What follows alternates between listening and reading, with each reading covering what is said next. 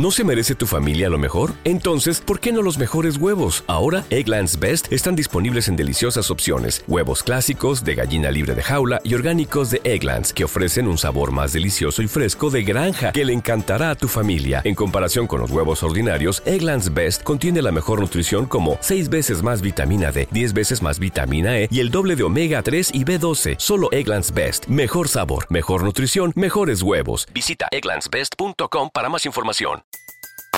Everybody in your crew identifies as either Big Mac Burger, McNuggets, or McCrispy Sandwich. But you're the filet fish Sandwich all day. That crispy fish, that savory tartar sauce, that melty cheese, that pillowy bun. Yeah, you get it. Every time. And if you love the filet of fish, right now you can catch two of the classics you love for just $6. Limited time only. Price and participation may vary. Cannot be combined with any other offer. Single item at regular price. Ba da ba ba ba. 27. Se vuelve una página, pasan meses y años. Los que fueron compañeros de escuela de Drogo están casi cansados de trabajar, tienen barbas cuadradas y grises, caminan con circunspección por las ciudades saludados respetuosamente, sus hijos son hombres hechos y derechos, algunos ya es abuelo. A los viejos amigos de Drogo, en el umbral de la casa que se han construido, les gusta pararse a observar, orgullosos de su carrera, cómo corre el río de la vida, y en el remolino de las multitudes les divierte distinguir a sus propios hijos, incitándolos a darse prisa, a adelantar a los demás, a llegar los primeros. Giovanni Drogo, en cambio, espera aún, aunque la esperanza se debilite a cada minuto. Ahora sí que ha cambiado finalmente. Tiene 54 años, el grado de comandante y es el segundo jefe de la enteca guarnición de la fortaleza.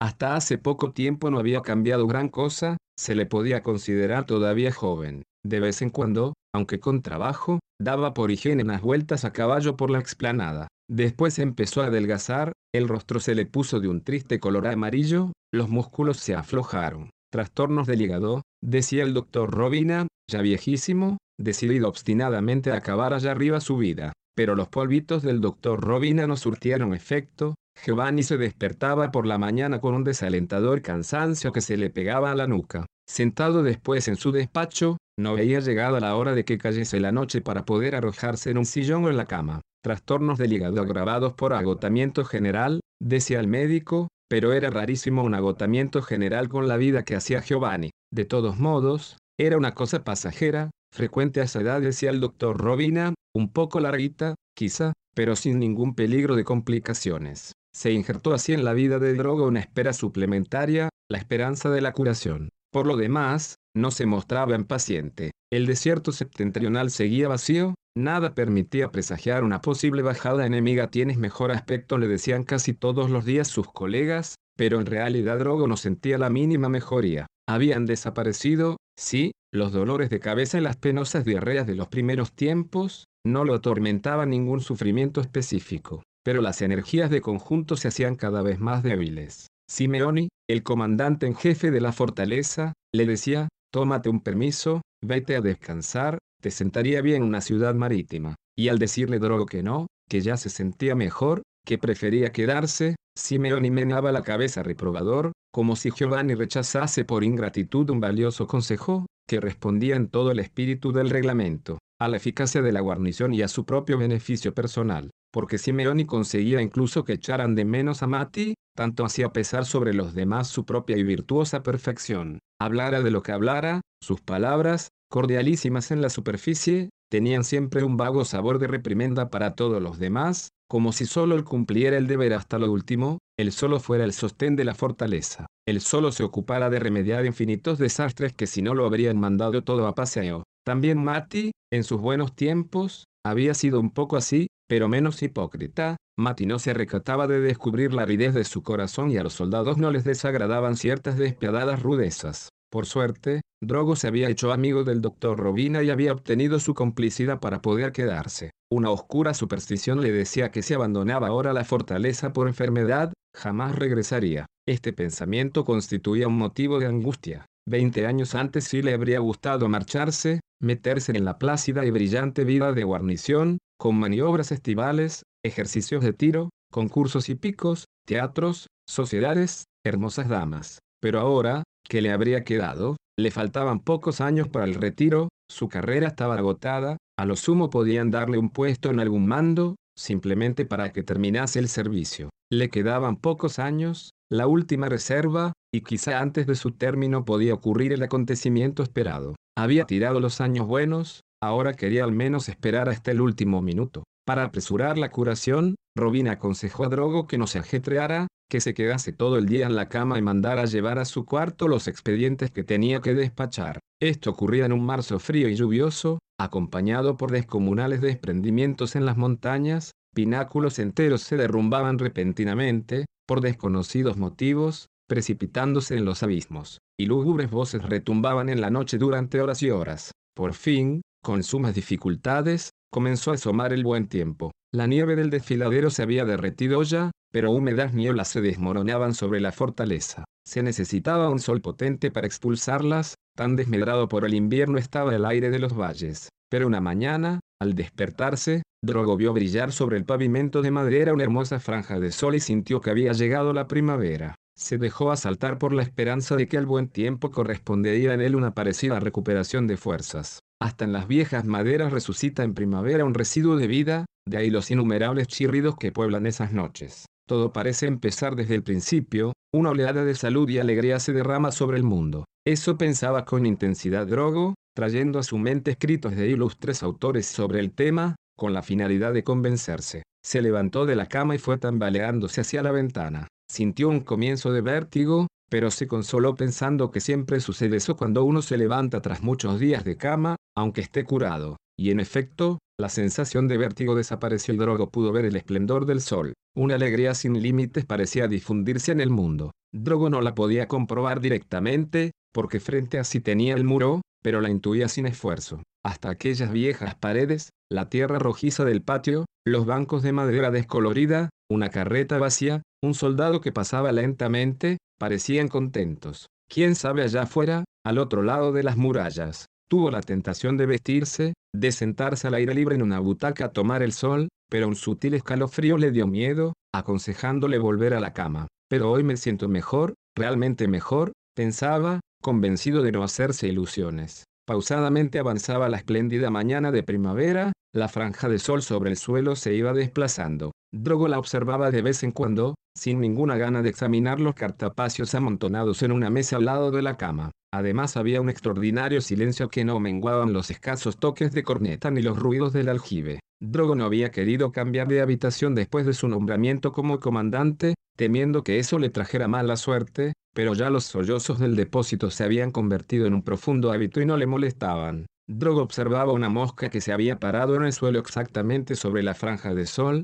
animal extraño en aquella estación, superviviente quién sabe cómo del invierno. La observaba caminar con circunspección cuando alguien llamó a la puerta. Era un golpe distinto de los habituales, observó Giovanni. Desde luego no era su asistente, ni el capitán Corradi, de secretaría, el cual solía, en cambio, pedir permiso, ni ningún otro de los visitantes de costumbre adelante, dijo Drogo. Se abrió la puerta y avanzó el viejo sastre jefe Prosdócimo, ya completamente encorvado, con un extraño traje que un día debió haber sido un uniforme de brigada. Se adelantó jadeando un poco, hizo un gesto, con el índice derecho, refiriéndose a algo al otro lado de las murallas vienen. Vienen, exclamó en sordina, como si fuera un gran secreto. ¿Quiénes vienen? dijo Drogo, asombrado de ver al sastre tan obseso. Estoy fresco, pensó, ahora este empieza con sus charlas y no lo deja en una hora, por lo menos vienen por la carretera, si Dios quiere, por la carretera del norte. Todos han ido a la terraza a verlos por la carretera del norte, soldados batallones. Batallones gritaba, fuera de sí, el vejete, apretando los puños. Punto. Esta vez no hay error posible, y además ha llegado una carta del Estado Mayor para avisar de que nos mandan refuerzos. La guerra, la guerra gritaba, y no se sabía si estaba también un poco asustado. Y se ven ya preguntó Drogo. Punto. Se ven sin anteojos se había sentado en la cama, invadido por una tremenda inquietud. Caray que si se ven. Se ven los cañones, han contado ya 18 Y dentro de cuánto podrán atacar. ¿Cuánto tiempo tardarán aún? Con la carretera avanzan deprisa, digo yo que dentro de dos días estarán aquí, dos días como máximo. Maldita cama, se dijo Drogo, aquí estoy bloqueado por la enfermedad. Ni se le pasó por la cabeza que Prosdócimo le contara un cuento, repentinamente había sentido que era muy cierto, había advertido que incluso el aire estaba cambiado en cierto modo, incluso la luz del sol. Prosdócimo dijo jadeante. Punto. Ve a buscarme a Luca, mi asistente, es inútil que toque la campanilla, debe de estar arriba, en secretaría, esperando que le den papeles. Date prisa, por favor, Ea, rápido, mi comandante recomendó Prosdócimo al marcharse. Punto. No piense en sus achaques, Venga usted también a las murallas a ver. Salió ligero, olvidándose de cerrar la puerta, se oyó el sonido de sus pasos alejarse por el corredor, después volvió el silencio. Dios mío, hazme estar mejor, te lo suplico, al menos seis o siete días, bisbiseo Drogo, sin lograr dominar su angustia. Quería levantarse enseguida, a toda costa, ir inmediatamente a las murallas, que lo viera Simeoni, dar a entender que él no fallaba, que estaba en su puesto de mando, que asumiría sus responsabilidades como de costumbre, como si no estuviera enfermo. Pam, un soplo de viento en el corredor hizo batirse la puerta de mala manera. En medio del gran silencio el ruido resonó fuerte y avieso, como respuesta a la plegaria de Drogo. ¿Y por qué no venía Luca? ¿Cuánto tardaba aquel imbécil en hacer dos tramos de escaleras? Sin esperarlo, Drogo bajó de la cama y le asaltó una oleada de vértigo, que, sin embargo, se disolvió lentamente. Ahora estaba ante el espejo y miraba espantado su rostro, amarillo y chupado. Es la barba la que me da ese aspecto, probó a decirse Drogo, y con pasos inseguros, aún en camisón, dio vueltas por la estancia en busca de la navaja de afeitar. Pero porque Luca no se decidía a venir, Pam, hizo de nuevo la puerta, agitada por la corriente. Que el diablo te lleve, dijo Drogo, y se acercó a cerrarla. En ese momento oyó los pasos del asistente, que se aproximaban afeitado y vestido de punta en blanco aunque se sentía bailar dentro del uniforme demasiado ancho, el comandante Giovanni Drogo salió del cuarto, echó a andar por el corredor, que le pareció mucho más largo de lo normal. Luca estaba a su lado, algo detrás, dispuesto a sostenerlo, porque veía que el oficial se mantenía en pie a duras penas. Ahora las oleadas de vértigo regresaban intermitentemente, a cada ocasión Drogo tenía que detenerse, apoyándose en el muro. Me agitó demasiado, el consabido nerviosismo, pensó, pero en conjunto me siento mejor. Efectivamente, los vértigos desaparecieron y Drogo llegó a la terraza más alta del fuerte, donde diversos oficiales estaban escrutando con anteojos el triángulo visible de llanura que dejaban libre las montañas. Giovanni quedó cegado por el pleno esplendor del sol, al que no estaba ya habituado, respondió confusamente a los saludos de los oficiales presentes. Le pareció, aunque quizá fuera solo una interpretación maligna, que los subalternos lo saludaban con cierta desenvoltura, como si ya no fuera su inmediato superior, el árbitro en cierto sentido de su vida cotidiana. Lo consideraban ya liquidado, este desagradable pensamiento fue breve, al regresar la preocupación principal, la idea de la guerra. Drogo distinguió ante todo un sutil humo que se alzaba del borde del reducto nuevo, de modo que habían restablecido allí la guardia, se habían tomado ya medidas de excepción, el mando estaba ya en movimiento, sin que nadie lo hubiera consultado a él. El segundo jefe, ni siquiera lo habían avisado, incluso, si Prosdócimo, por propia iniciativa, no hubiera ido a llamarlo, Drogo estaría aún en la cama, ignorante de la amenaza. Lo asaltó una ira ardiente y amarga, los ojos se le velaron, tuvo que apoyarse en el parapeto de la terraza, y lo hizo controlándose al máximo, para que los otros no comprendieran el estado a que se veía reducido. Se sentía horriblemente solo, entre gente enemiga. Había, sí, algún joven teniente, como Moro, que le tenía cariño, pero que contaba para el apoyo de los subalternos. En ese momento oyó la orden de firmes. Con pasos precipitados apareció el teniente coronel Simeoni, con la cara roja hace media hora que te busco y por todas partes exclamó hacia Drogo. Ya no sabía qué hacer. Es preciso tomar decisiones. Se acercó con exuberante cordialidad, frunciendo las cejas, como si estuviera preocupadísimo y ansioso de recibir los consejos de Drogo. Giovanni se sintió desarmado, de repente se apagó su ira, aunque sabía perfectamente que Simeoni lo estaba engañando. Simeoni se había hecho la ilusión de que Drogo no pudiera moverse, no se había preocupado más de él, había decidido por su cuenta, a reserva de informarlo después cuando todo se hubiera realizado. Después le habían dicho que Drogo andaba por la fortaleza, había corrido en su busca, ansioso de demostrar su buena fe. Tengo aquí un mensaje del general Stasi, dijo Simeoni, anticipándose a cualquier pregunta de Drogo y llevándolo aparte, para que los otros no pudieran oír. Punto. Están a punto de llegar dos regimientos, ¿comprendes? ¿Y dónde los meto dos regimientos de refuerzo? dijo Drogo, aturdido. Simeoni le dio el mensaje. El general anunciaba que como medida de seguridad, temiéndose posibles provocaciones enemigas, dos regimientos, el 17, de infantería y además un segundo con un grupo de artillería ligera. Habían sido enviados para reforzar la guarnición de la fortaleza, había que establecer, en cuanto fuera posible, el servicio de guardia según la vieja plantilla, es decir, con las fuerzas completas, y que preparar los acantonamientos para oficiales y soldados. Una parte de ellos, naturalmente, acamparía de momento he enviado un pelotón al reducto nuevo. He hecho bien, no agregó Simeoni, sin darle a Drogo tiempo a contestar. Punto. ¿Los has visto ya sí? Sí. Has hecho bien, respondió Giovanni trabajosamente. Las palabras de Simeoni entraban en sus oídos con un sonido alejado e irreal, las cosas a su alrededor oscilaban desagradablemente. Drogo se sentía mal, un agotamiento atroz lo había invadido de golpe, toda su voluntad se concentraba en el mero esfuerzo de tenerse en pie. Oh, Dios mío, oh, Dios mío, suplicó mentalmente, ayúdame un poco. Para enmascarar el colapso pidió un anteojo, era el famoso anteojo del teniente Simeoni, y se puso a mirar hacia el norte apoyando los codos en el parapeto, lo cual lo ayudaba a tenerse en pie. Oh, si al menos los enemigos hubieran esperado un poco, bastaría una semana para que pudiera recobrarse. Habían esperado tantos años, no podían tardar todavía unos días, unos días solamente, miró con el anteojo el triángulo visible de desierto,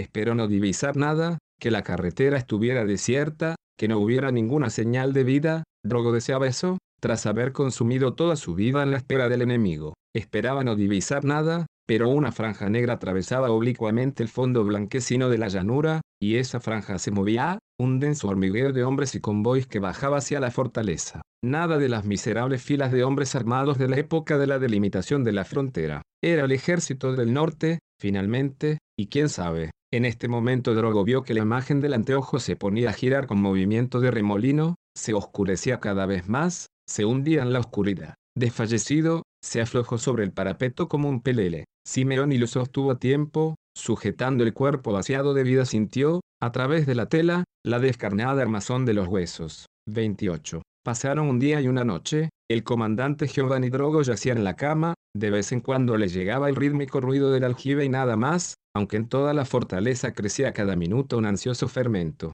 Aislado de todo, Drogo estaba tumbado escuchando su propio cuerpo, por si acaso las perdidas fuerzas empezaban a regresar. El doctor Robina le había dicho que sería cuestión de pocos días. Pero ¿de cuántos? En realidad, habría podido, al llegar los enemigos, ponerse por lo menos en pie, vestirse, arrastrarse hasta el tejado del fuerte, de cuando en cuando se levantaba de la cama, cada vez le parecía sentirse un poco mejor, caminaba sin apoyarse hasta el espejo, pero allí la imagen siniestra de su cara, cada vez más terrosa y chupada, apagaba sus nuevas esperanzas. Nublado por el vértigo, regresaba tambaleándose a la cama, maldecía al médico, que no conseguía curarlo. Ya la franja del sol del pavimento había dado un amplio giro, debían de ser por lo menos las once, voces desacostumbradas se alzaban del patio y Drogo yacía inmóvil, con las miradas en el techo.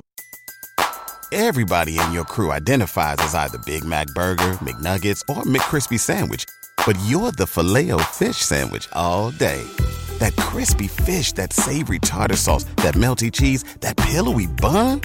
Yeah, you get it every time. And if you love the filet of fish, right now you can catch two of the classics you love for just $6. Limited time only. Price and participation may vary. Cannot be combined with any other offer. Single item at regular price. Ba da ba ba ba. ¿Te preocupas por tu familia? Entonces, ¿por qué darles solo huevos ordinarios cuando pueden disfrutar de lo mejor? Eggland's Best, los únicos huevos con ese delicioso sabor fresco de granja, además de la mejor nutrición, como 6 veces más vitamina D, 10 veces más vitamina E y 25% menos de grasa saturada que los huevos regulares, además de muchos otros nutrientes importantes. Así que, dales los mejores huevos. Eggland's Best, mejor sabor, mejor nutrición, mejores huevos.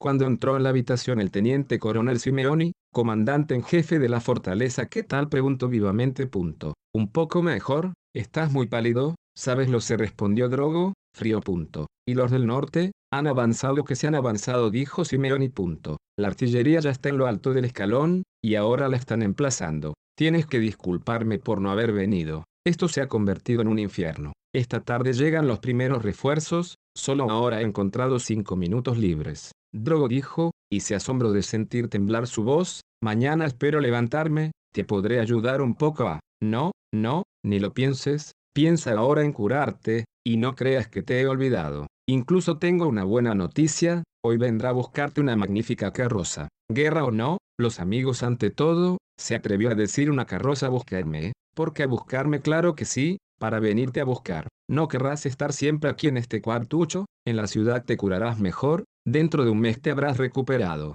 Y no te preocupes por esto, ya lo peor ha pasado. Una ira tremenda se arremolinó en el pecho de Drogo. Él, que había tirado las cosas mejores de la vida para esperar a los enemigos, que desde hacía más de 30 años se había alimentado con aquella única fe, y lo echaban precisamente ahora. Cuando por fin llegaba la guerra debías haberme consultado, al menos respondió con voz temblorosa de ira. Punto. No me muevo, quiero estar aquí, estoy menos enfermo de lo que crees, mañana me levanto, no te agites, por favor, no haremos nada, si te agitas estarás aún peor, dijo Simeoni con una desganada sonrisa de comprensión. Punto. Solo que me parecía mucho mejor, hasta Robina lo dice, que dice Robina. Es el quien te dijo que hicieras venir la carroza, ¿no? No, de la carroza no se habló con Robina, pero él dice que te convendría cambiar de aires. Drogo pensó entonces en hablarle a Simeoni como un amigo, en abrirle su alma, como habría hecho con Ortiz, después de todo, también Simeoni era un hombre oye, Simeoni probó, cambiando de tono. Punto. Sabes que aquí, en la fortaleza, todos nos hemos quedado con la esperanza. Es difícil de decir, pero también tú lo sabes perfectamente no conseguía explicarse, cómo hacer comprender ciertas cosas a semejante hombre. Punto. Si no fuera por esta posibilidad, no comprendo, dijo Simeoni con evidente fastidio, Drogo se ponía ahora patético, pensó. Punto. Tanto lo había ablandado la enfermedad, pues lo tienes que comprender, insistió Giovanni. Punto. Hace más de 30 años que estoy aquí, esperando. He dejado escapar muchas ocasiones. Treinta años son algo, y todo por esperar a los enemigos. No puedes pretender ahora, no puedes pretender ahora que me marche, no puedes pretenderlo, tengo cierto derecho a quedarme, me parece, está bien replicó Simeoni, irritado. Punto. Creía hacerte un favor y me respondes de este modo, no valía la pena. He mandado dos mensajeros a posta, he retrasado a posta la marcha de una batería para dejar paso a la carroza si a ti no te digo nada dijo Drogo. Punto. Incluso te estoy agradecido, lo has hecho por mi bien, lo comprendo, oh, qué pena tener que congraciarse con aquella basura, y por otra parte, la carroza puede quedarse aquí. Ahora ni siquiera estoy en condiciones de hacer semejante viaje, agregó incautamente. Hace poco decías que mañana te levantabas, ahora dices que ni siquiera puedes subir a la carroza. Perdóname, pero ni sabes lo que quieres. Drogo trató de arreglarlo, oh, no, es muy distinto, una cosa es hacer semejante viaje y otra ir hasta el camino de ronda, hasta puedo llevarme una banqueta y sentarme si me siento débil. Había pensado en decir una silla, pero la cosa podía parecer ridícula. Punto y coma desde allí puedo vigilar el servicio, puedo ver, por lo menos quédate, quédate entonces dijo Simeoni, como para concluir. Punto pero no sé dónde meteré a dormir a los oficiales que llegan, no puedo ponerlos en los corredores, no puedo ponerlos en el sótano. En esta habitación podían caber tres camas. Drogo lo miró, helado. A tanto llegaba Simeoni. Quería deshacerse de él, de Drogo, para tener una habitación libre. Únicamente por eso, nada de atenciones y amistad. Tenía que haberlo comprendido desde el principio, pensó Drogo, tenía que esperárselo de semejante canalla. Como Drogo callaba, Simeoni, animado, insistió, aquí caben perfectamente tres camas, dos a lo largo de esa pared y la tercera en esa esquina. ¿Ves? Drogo, si me haces caso específico sin la mínima consideración de humanidad, si me haces caso, en el fondo me facilitas la tarea, mientras que si te quedas, perdona que te lo diga, no veo que puedas hacer nada útil. En las condiciones en que estás está bien, lo interrumpió Giovanni. Punto. Entendido, ahora basta, por favor, me duele la cabeza, perdona que insista, dijo el otro, pero quisiera arreglar enseguida este asunto. Ahora la carroza ya está en viaje, Robina es favorable a la partida, aquí quedará una habitación libre, tú te curarás más pronto y en el fondo yo también, al tenerte aquí, enfermo, me cargo con una buena responsabilidad, si ocurre una desgracia, me obligas a asumir una buena responsabilidad, te lo digo sinceramente, oye, respondió Drogo, aunque comprendía que era absurdo resistir, mientras tanto miraba la franja de sol que estaba subiendo a lo largo de la pared de madera, alargándose de través. Punto. Perdona que te diga que no, pero prefiero quedarme. No tendrás ninguna reprensión, te lo aseguro, si quieres te firmo una declaración por escrito. Vete, Simeoni, déjame tranquilo, quizá me queda poco tiempo de vida, deja que me quede aquí, hace más de 30 años que duermo en esta habitación. El otro cayó un momento, miró con desprecio a su colega enfermo, Lanzó una aviesa sonrisa y después preguntó con voz alterada, y si te lo pidiera como superior. Si fuera una orden, ¿qué podrías decir? Y aquí hizo una pausa, saboreando la impresión producida. Esta vez, mi querido Drogo, no demuestras tu acostumbrado espíritu militar, siento tener que decírtelo, a fin de cuentas te vas al lugar seguro, quién sabe cuántos se cambiarían contigo. Admito incluso que te desagrade, pero no se puede tenerlo todo en esta vida, hay que resignarse. Ahora te mando a tu asistente, para que te prepare las cosas, a las dos la carroza tendrá que estar aquí. Nos veremos después, entonces. Eso dijo, y se marchó a toda prisa, deliberadamente, para no darle a Drogo tiempo para nuevas objeciones. Cerró la puerta con gran precipitación, se alejó por el corredor con pasos rápidos, de persona satisfecha de sí misma, que domina perfectamente la situación. Perduró un pesado silencio. Clock hizo detrás del muro el agua del aljibe. Después solo se oyó en el cuarto el jadeo de Drogo, bastante parecido a un sollozo. Fuera el día estaba en su mayor esplendor, hasta las piedras comenzaban a entibiarse, remoto e igual se oía el sonido del agua en las escarpadas paredes, los enemigos se agolpaban bajo el último escalón ante la fortaleza. Por la carretera de la llanura seguían descendiendo tropas y bagajes. En las escarpas de la fortaleza todo está dispuesto, las municiones en regla, los soldados preparados, las armas comprobadas. Todas las miradas están en el norte, aunque aún no se ve nada por culpa de las montañas fronteras, solo desde el reducto nuevo se puede observar bien todo. Igual que en los días lejanos en que llegaron los extranjeros para delimitar las fronteras, igual que entonces hay una suspensión en los ánimos, entre alternos soplos de miedo y de gozo. Pero nadie tiene tiempo de acordarse de Drogo, el cual está vistiéndose ayudado por Luca, y se prepara a partir. 29. Como carroza era efectivamente una carroza muy digna, hasta exagerada para aquellos rústicos caminos. Podría parecer de un rico señor si no fuera por el escudo de un regimiento en las portezuelas. Al pecante iban dos soldados, el cochero y el asistente de Drogo. Nadie, en medio del desbarajuste de la fortaleza, donde ya llegaban las primeras secciones escalonadas de refuerzos, concedió mucha atención a un oficial flaco,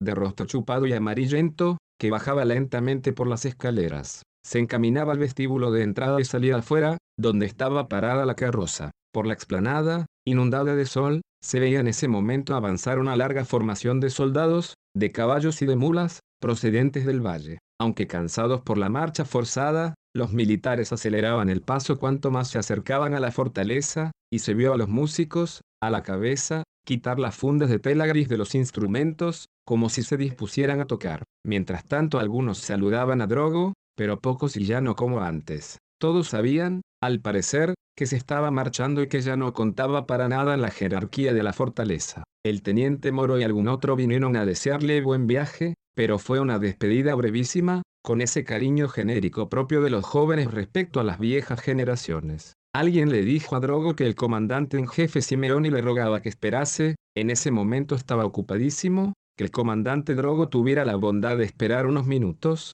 el teniente coronel vendría sin falta. Una vez que subió a la carroza, Drogo dio, en cambio, la orden de partir de inmediato. Había mandado bajar la capota para respirar mejor, se había envuelto las piernas en dos o tres mantas oscuras sobre las que destacaba el brillo del sable. Bamboleándose sobre las piedras, las carrozas se puso en marcha por la pedregosa explanada, el camino de Drogo llegaba hacia su último término. De lado en el asiento, con la cabeza oscilando a cada choque de las ruedas, Drogo miraba fijamente las murallas amarillas de la fortaleza, que se volvían cada vez más bajas. Allá arriba había transcurrido su existencia segregada del mundo, por esperar al enemigo se había atormentado más de 30 años, y ahora que los extranjeros llegaban, ahora lo expulsaban. Y sus compañeros, los otros que allá en la ciudad habían llevado una vida fácil y alegre, ahora llegaban al desfiladero, con superiores sonrisas de desprecio, para acumular un botín de gloria. Los ojos de Drogo miraban como jamás las amarillentas paredes de la fortaleza, los perfiles geométricos de casamatas y polvorines. Lágrimas lentas y amarguísimas caían por la piel arrugada, todo acababa miserablemente y no quedaba nada que decir. Nada, nada de nada quedaba disponible en favor de Drogo, estaba solo en el mundo, enfermo, y lo habían expulsado como un leproso. Malditos, malditos, decía, pero después prefería dejarlo, no pensar en nada, sino un insoportable vómito de ira llenaba su pecho. El sol estaba ya en su camino descendente, aunque le quedaba bastante trayecto por hacer, los dos soldados del pecante charlaban tranquilos, indiferentes a quedarse o partir. Habían tomado la vida como se presentaba, sin angustiarse con absurdas ideas. Las carrozas, de excelente construcción, una verdadera carroza de enfermo, oscilaban cada bache del terreno como una delicada balanza, y la fortaleza, en el conjunto del panorama, se volvía cada vez más pequeña y chata, aunque sus murallas brillaran extrañamente en aquella tarde de primavera. La última vez, muy probablemente, pensó Drogo cuando la carroza llegó al borde de la explanada, allá donde el camino empezaba a hundirse en el valle. Adiós, fortaleza, se dijo. Pero Drogo estaba un poco atontado y ni siquiera se atrevió a mandar parar los caballos, para echar un último vistazo a la vieja bicoca, que solo ahora, después de tantos siglos, estaba a punto de comenzar su justa vida. Por un instante aún perduró en los ojos de Drogo la imagen de los muros amarillentos, de los bastiones sesgados, de los misteriosos reductos, de las rocas laterales negras a causa del deshielo. Le pareció a Giovanni, aunque fue un tiempo infinitesimal, que las murallas se alargaban repentinamente hacia el cielo, relampagueando de luz, después las rocas herbosas entre las que se hundía el camino le impidieron brutalmente toda visión. Llegó hacia las cinco a una pequeña posada, allá donde el camino corría a un lado de la garganta. En lo alto, como un espejismo, se alzaban caóticas crestas de hierba y de tierra roja, montes desolados donde quizá nunca había estado el hombre. Por el fondo corría el torrente. Las carrozas se detuvo en la breve explanada que había ante la posada en el mismo momento en que pasaba un batallón de mosqueteros. Drogo vio pasar a su alrededor rostros juveniles, rojos de sudor y de cansancio, ojos que lo miraban con asombro. Solo los oficiales lo saludaron. Oyó una voz, entre los que se habían alejado, va cómodo, el vejete, pero no la siguió ninguna carcajada. Mientras ellos iban a la batalla, él bajaba la vil llanura. ¿Qué oficial más ridículo? Pensaban probablemente aquellos soldados, a menos que hubieran leído en su cara que también él iba a morir. No conseguía librarse de aquel vago atontamiento, semejante a una niebla, quizá había sido el balanceo de la carroza, quizá la enfermedad, quizá simplemente el dolor de ver acabar miserablemente su vida. Ya no le importaba nada, absolutamente nada. La idea de volver a su ciudad, de vagar con pasos arrastrados por la vieja casa desierta, o de yacer en una cama durante largos meses de aburrimiento y soledad, le daba miedo. No tenía ninguna prisa por llegar. Decidió pasar la noche en la posada. Esperó a que el batallón hubiera pasado totalmente, que el polvo levantado por los soldados hubiera caído tras sus pasos, que el estruendo de los bagajes quedara cubierto por la voz del torrente. Después bajó despacio de la carroza, apoyándose en los hombros de Luca. En el umbral estaba sentada una mujer, atenta a su labor de punto, y a sus pies dormía, en una rústica cuna, un niño. Drogo miró asombrado aquel sueño maravilloso, tan distinto del de los hombres mayores, tan delicado y profundo. Aún no habían nacido en aquel ser turbios ensueños, la pequeña alma navegaba despreocupada sin deseos o remordimientos por un aire puro y quietísimo. Drogo se quedó parado remirando al niño dormido, una aguda tristeza entraba en su corazón. Trató de imaginarse a sí mismo inmerso en el sueño, singular Drogo que nunca había podido conocer. Se representó el aspecto de su cuerpo, bestialmente amodorrado, sacudido por oscuros afanes, el aliento pesado, la boca entreabierta y caída. Y, sin embargo, también él un día había dormido como aquel niño, también él había sido gracioso e inocente y quizá un viejo oficial enfermo se había parado a mirarlo, con amargo estupor. Pobre viejo, se dijo, y comprendía lo débil que era eso, pero después de todo estaba solo en el mundo y, salvo él mismo, nadie más lo amaba. Trey. ¿No se merece tu familia lo mejor? Entonces, ¿por qué no los mejores huevos? Ahora, Egglands Best están disponibles en deliciosas opciones. Huevos clásicos, de gallina libre de jaula y orgánicos de Egglands, que ofrecen un sabor más delicioso y fresco de granja que le encantará a tu familia. En comparación con los huevos ordinarios, Egglands Best contiene la mejor nutrición como 6 veces más vitamina D, 10 veces más vitamina E y el doble de omega 3 y B12. Solo Egglands Best. Mejor sabor, mejor nutrición, mejores huevos. Visita egglandsbest.com para más información. Everybody in your crew identifies as either Big Mac Burger, McNuggets, or McCrispy Sandwich. But you're the filet fish Sandwich all day. That crispy fish, that savory tartar sauce, that melty cheese, that pillowy bun. Yeah, you get it. Every time. And if you love the filet of fish, right now you can catch two of the classics you love for just $6. Limited time only. Price and participation may vary. Cannot be combined with any other offer. Single item at regular price. Ba da ba ba ba.